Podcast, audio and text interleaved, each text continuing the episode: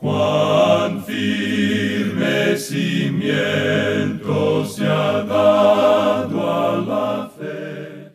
A través de la Biblia, un análisis de la Biblia libro por libro que le ayudará a crecer espiritualmente. Estos estudios fueron diseñados por el doctor J. Vernon McGee. Acompáñenos en este fascinante recorrido a través de la Biblia. La palabra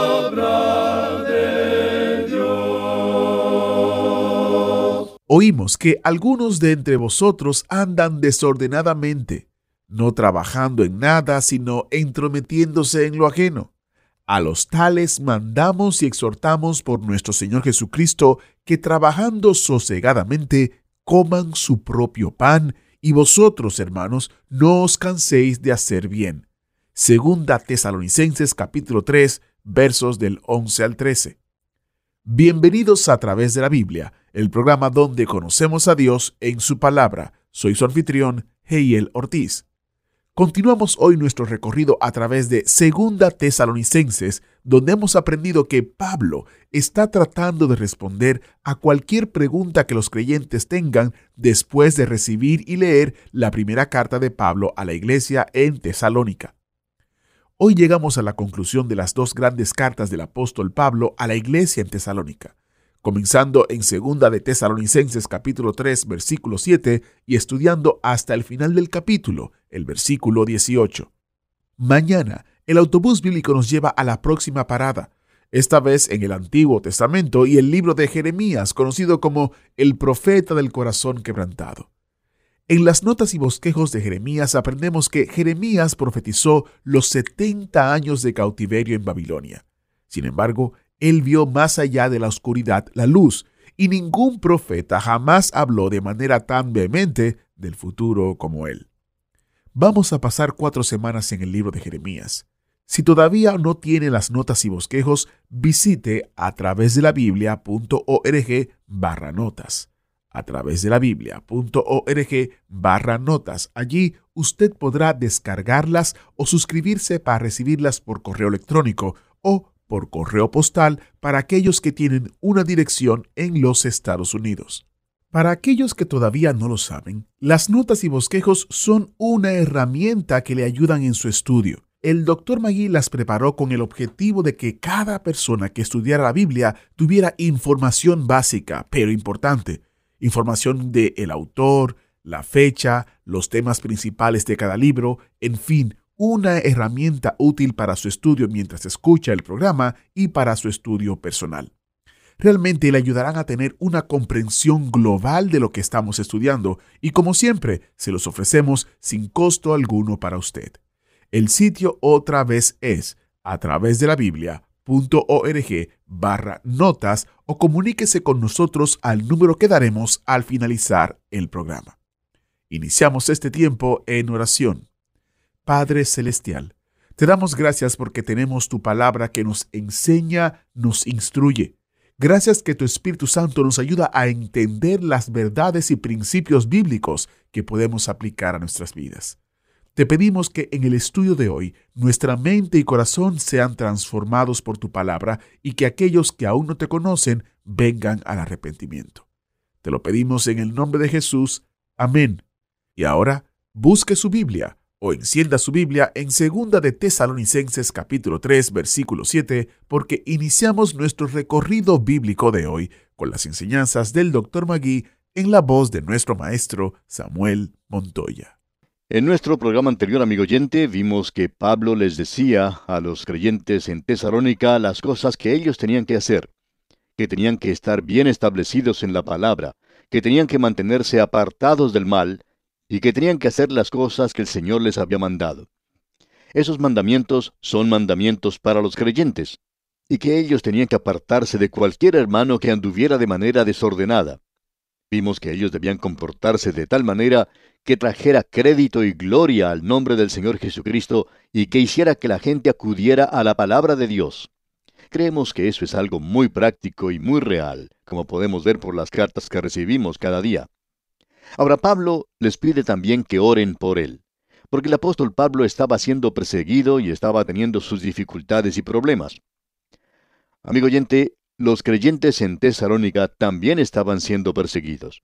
Ellos estaban teniendo problemas y dificultades también. Al principio Pablo los estaba confortando, él los instruye y también los anima. Y ahora él les dice que él también está padeciendo persecución y dificultades. Y amigo oyente, si usted se mantiene firme por el Señor, le va a costar algo. Ahora, en nuestro programa anterior vimos el andar del creyente. Anteriormente habíamos visto la palabra del creyente, la palabra de Dios en la vida del creyente.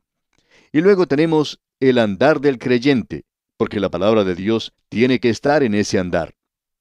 Llegamos pues ahora a la obra del creyente. Y nuevamente debemos decir que esto es algo muy práctico. Eso es algo que es muy real y algo en lo cual debemos ocuparnos en el presente, es decir, la palabra de Dios, y que la palabra de Dios debe tener su obra en nuestros corazones y en nuestras vidas. Hoy pues comenzamos con la lectura del versículo 7 y el versículo 8 también de este capítulo 3 de la segunda epístola a los tesalonicenses. Leamos.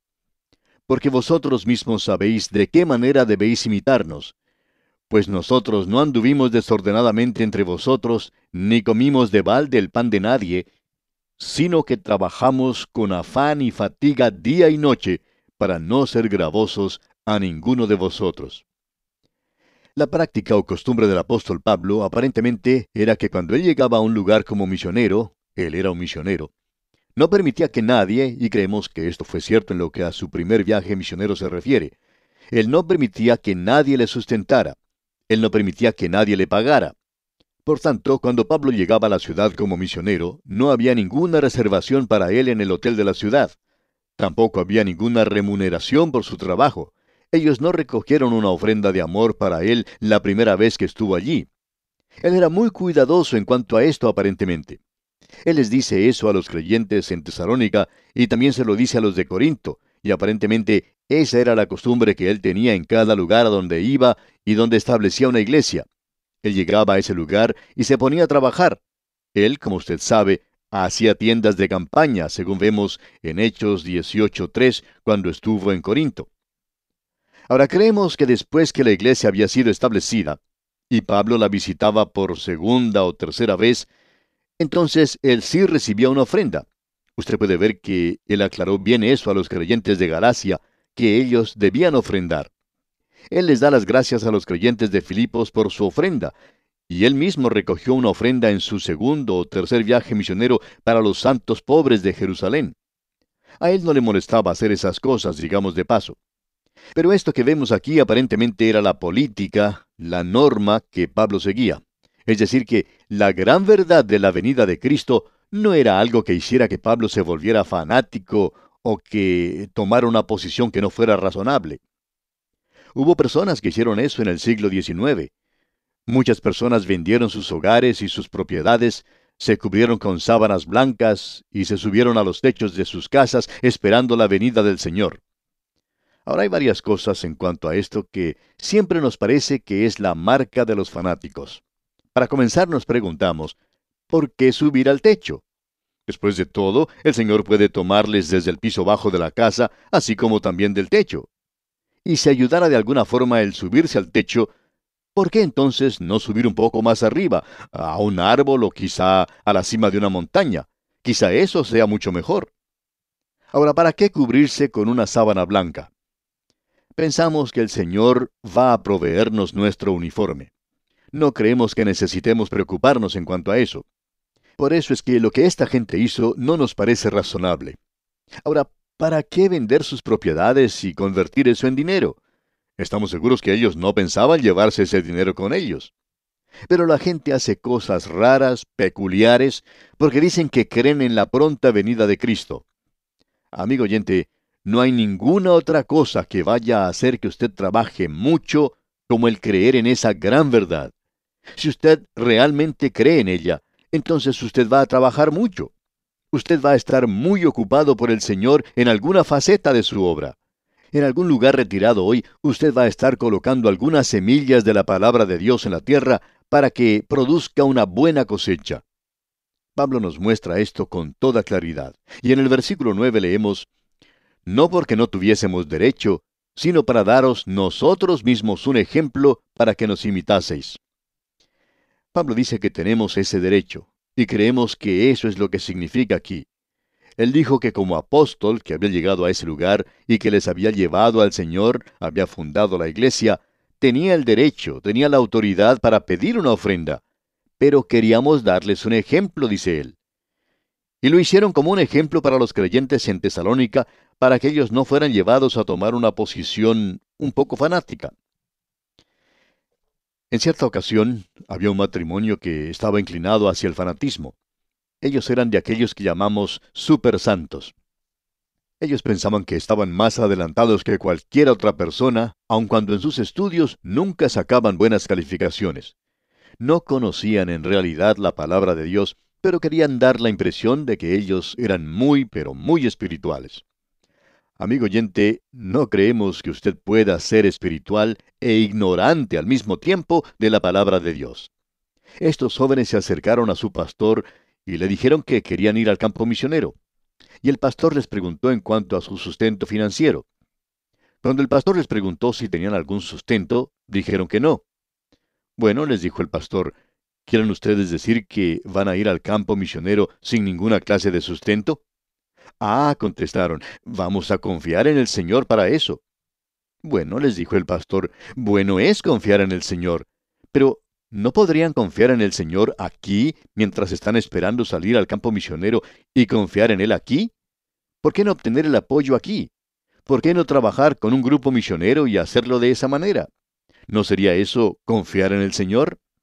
Si Él los llamó al campo misionero, Él proveerá el sustento para ustedes y la gente estará interesada en lo que ustedes están haciendo y el Señor pondrá en sus corazones esto y ustedes tendrán el apoyo que necesitan, así como también una asociación misionera con la cual trabajar.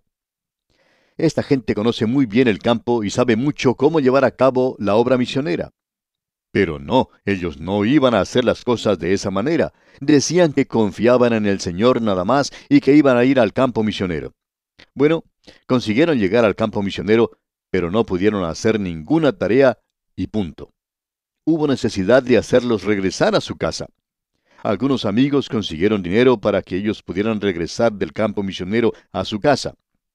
Y creemos que no es necesario decir que ellos se separaron, se divorciaron, y parece que ella se casó otra vez. Según nos hemos enterado, él ha perdido su fe completamente, si es que la tuvo alguna vez.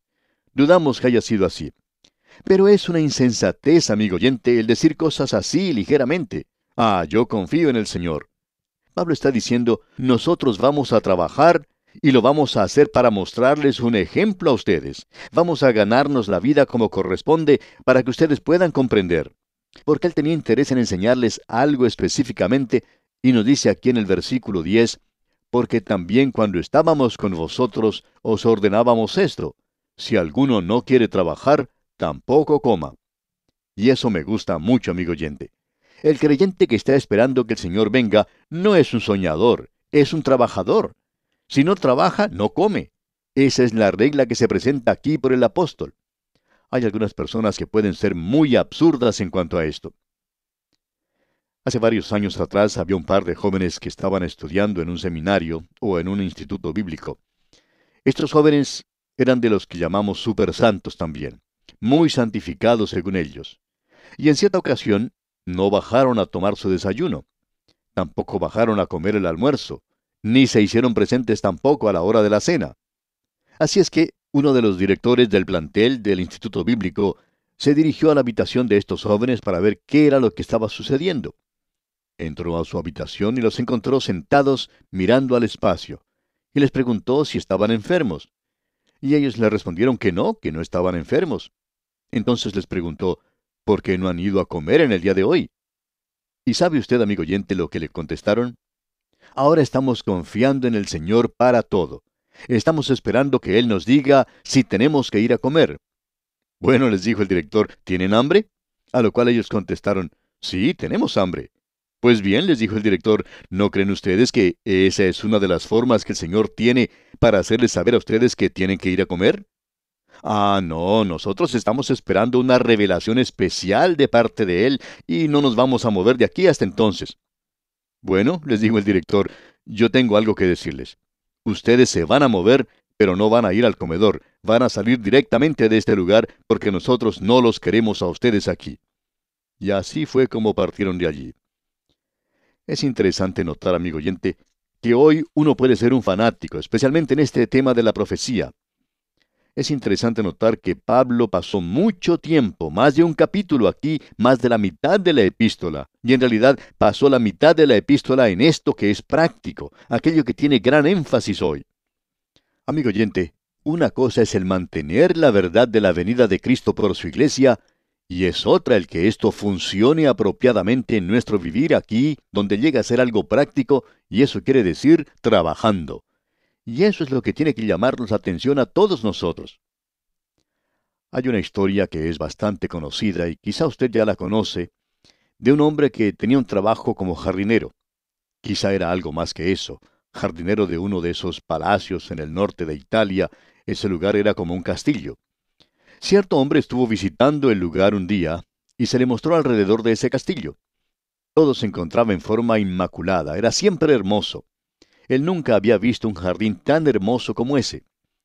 Él se quedó a comer con el jardinero y su esposa y los felicitó por la tarea que habían realizado. El jardinero, por supuesto, le dio las gracias por eso. Este visitante le preguntó cuándo había sido la última vez que el dueño había estado en ese lugar, y luego le preguntó, ¿Por qué hace usted esto? Bueno, le contestó el jardinero, estoy esperando que el señor regrese. Bueno, le dijo el visitante, esto es muy bueno, pero ¿cuándo fue la última vez que él estuvo aquí? Ah, creo que fue hace como unos diez años. Y el visitante respondió, ¿me quiere decir que el dueño no ha venido aquí por diez años? A lo cual el jardinero respondió, sí. Bueno, le dijo el visitante, ¿está esperando a que él regrese entonces? Y el jardinero contestó afirmativamente otra vez. Y el visitante volvió a preguntar, ¿Está esperando que él venga la próxima semana? El jardinero dijo, Ah, no, lo estoy esperando hoy. Pero él no llegó ese día. Pero amigo oyente, este hombre estaba viviendo esperando a que el dueño viniera muy pronto. ¿Y qué significaba eso? Que él se mantenía ocupado. Él no estaba parado a las puertas del castillo esperando a ver si se acercaba el dueño. Él se encontraba en su jardín podando y cortando y arreglando las rosas y plantando. Eso es lo que él estaba haciendo. Estaba bien ocupado. Y de eso es de lo que el apóstol Pablo nos está hablando aquí, que nosotros debemos estar establecidos en la obra del Señor en vista del hecho de que Él se aproxima y de que Él está viniendo. No podemos encontrar otra cosa más práctica que esta. Y una vez más, este versículo 10 dice, porque también cuando estábamos con vosotros os ordenábamos esto, si alguno no quiere trabajar, tampoco coma. Amigo oyente, en ese lugar ellos tenían algunos fanáticos. Algunos de ellos se aislaban por allí y no estaban haciendo nada. Ellos nada más estaban esperando que el Señor viniera. Pues bien, Pablo les dice, entonces no les den de comer. Ellos tienen que ir a trabajar. Y eso nos gusta mucho, amigo oyente. Ahora el versículo 11 dice, porque oímos que algunos de entre vosotros andan desordenadamente, no trabajando en nada, sino entrometiéndose en lo ajeno. Había allí algunas personas que no estaban haciendo nada, no estaban interesadas en proclamar la palabra de Dios, pero aún así estaban ocupados. Estos eran los chismosos del lugar. Esta palabra que encontramos aquí, amigo oyente, significa que ellos estaban causando toda clase de problemas en la iglesia de Tesalónica. Solo se necesita una manzana podrida para arruinar todas las demás. Y un miembro de la iglesia con su cara larga puede afectar la vida espiritual de muchas otras personas. Y esa es la razón por la cual el apóstol Pablo había dicho antes que uno tiene que apartarse de aquellos que andan desordenadamente. Usted puede apreciar que había por lo menos unos cuantos así en esta iglesia en Tesalónica. Y él, por cierto, que habla muy claramente aquí que esta gente, los chismosos, son aquellos a quienes él hace referencia.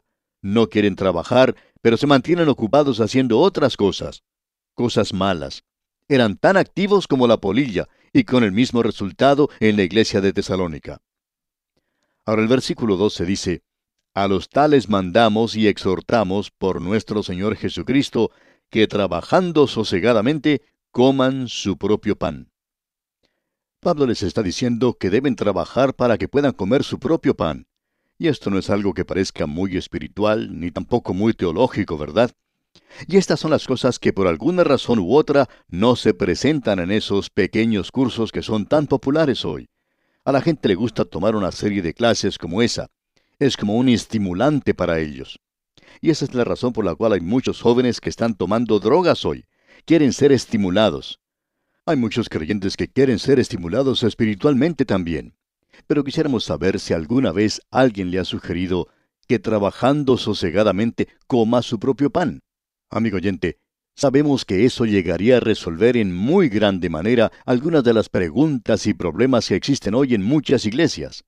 Si aquellos que están ocupados en cosas sin importancia, en bagatelas, aquellos que siempre están creando problemas, si estos callada y sosegadamente se dedicaran a trabajar, a hacer algo constructivo. Uno se pregunta qué es lo que hace esta gente para esparcir la palabra de Dios.